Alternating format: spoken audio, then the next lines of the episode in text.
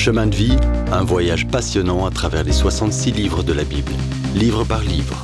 On regarde aujourd'hui les chapitres 3, 4 et 5 du livre des Actes. Ces dernières semaines, de grandes choses sont arrivées à Jérusalem. Les disciples de Jésus ont vu sa crucifixion, sa résurrection, son ascension et le jour de la Pentecôte. L'Église, composée alors de Juifs, devait se demander Est-ce le début du royaume? Quand Pierre guérit un invalide à la belle porte menant au temple, l'homme saute après des dizaines d'années de paralysie. Tout bon juif sait que dans le royaume, le boiteux marchera, selon Ésaïe 35, verset 6.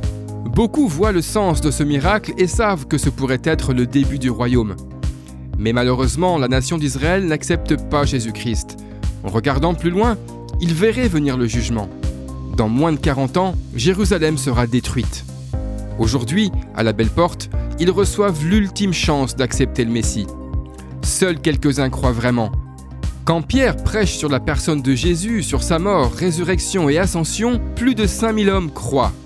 Toute cette attention trouble les chefs religieux et avant la nuit, on jette Pierre et Jean en prison. Pourquoi? La prédication de Jésus-Christ ressuscité.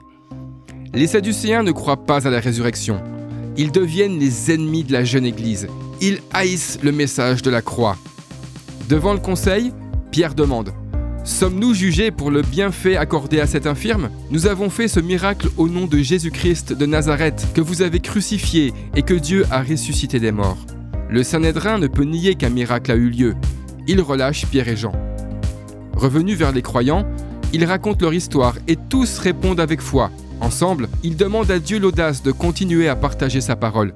Ils ne prient pas que la persécution cesse, mais pour le courage de la supporter. Les apôtres continuent de prêcher et de guérir des gens. Quand les Sadducéens l'apprennent, ils les emprisonnent de nouveau, mais pas pour longtemps. Pendant la nuit, un ange du Seigneur ouvre les portes de la prison et les fait sortir. Allez dans le temple et parlez au peuple de toute cette nouvelle vie en Christ. Le jour venu, les apôtres obéissent. Entre-temps, le Sanhédrin envoie chercher les apôtres en prison. Mais la cellule est fermée et vide. Puis on apprend qu'ils prêchent encore au temple. On les ramène au Sanhédrin. Revenus devant le tribunal, les chefs des prêtres disent Nous vous avions formellement défendu d'enseigner au nom de Jésus, et voici que vous avez rempli Jérusalem de votre enseignement, et que vous voudriez faire retomber sur nous le sang de cet homme? Alors Pierre répond Il faut obéir à Dieu plutôt qu'aux hommes. Les chefs religieux sont furieux et complotent immédiatement pour les tuer, mais un pharisien respecté, Gamaliel, les persuade de laisser les apôtres. Si cette œuvre vient des hommes, elle disparaîtra mais si elle est de Dieu, vous ne pourrez pas la détruire, sauf si vous voulez combattre Dieu. Le conseil pense que c'est un bon plan, mais par méchanceté, ils battent les apôtres et leur disent de ne plus jamais parler de Jésus. Puis ils les relâchent. Alors les apôtres quittent la prison, joyeux d'être jugés dignes d'être outragés pour le nom de Jésus. Ils continuent d'enseigner et annoncent Jésus-Christ chaque jour dans le temple et les maisons rien ne peut les empêcher de dire à tous la beauté du nom de Jésus-Christ.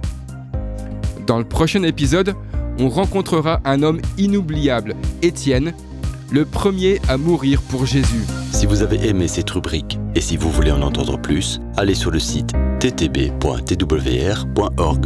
ou téléchargez l'application. Retrouvez-nous aussi sur chemindevie.info.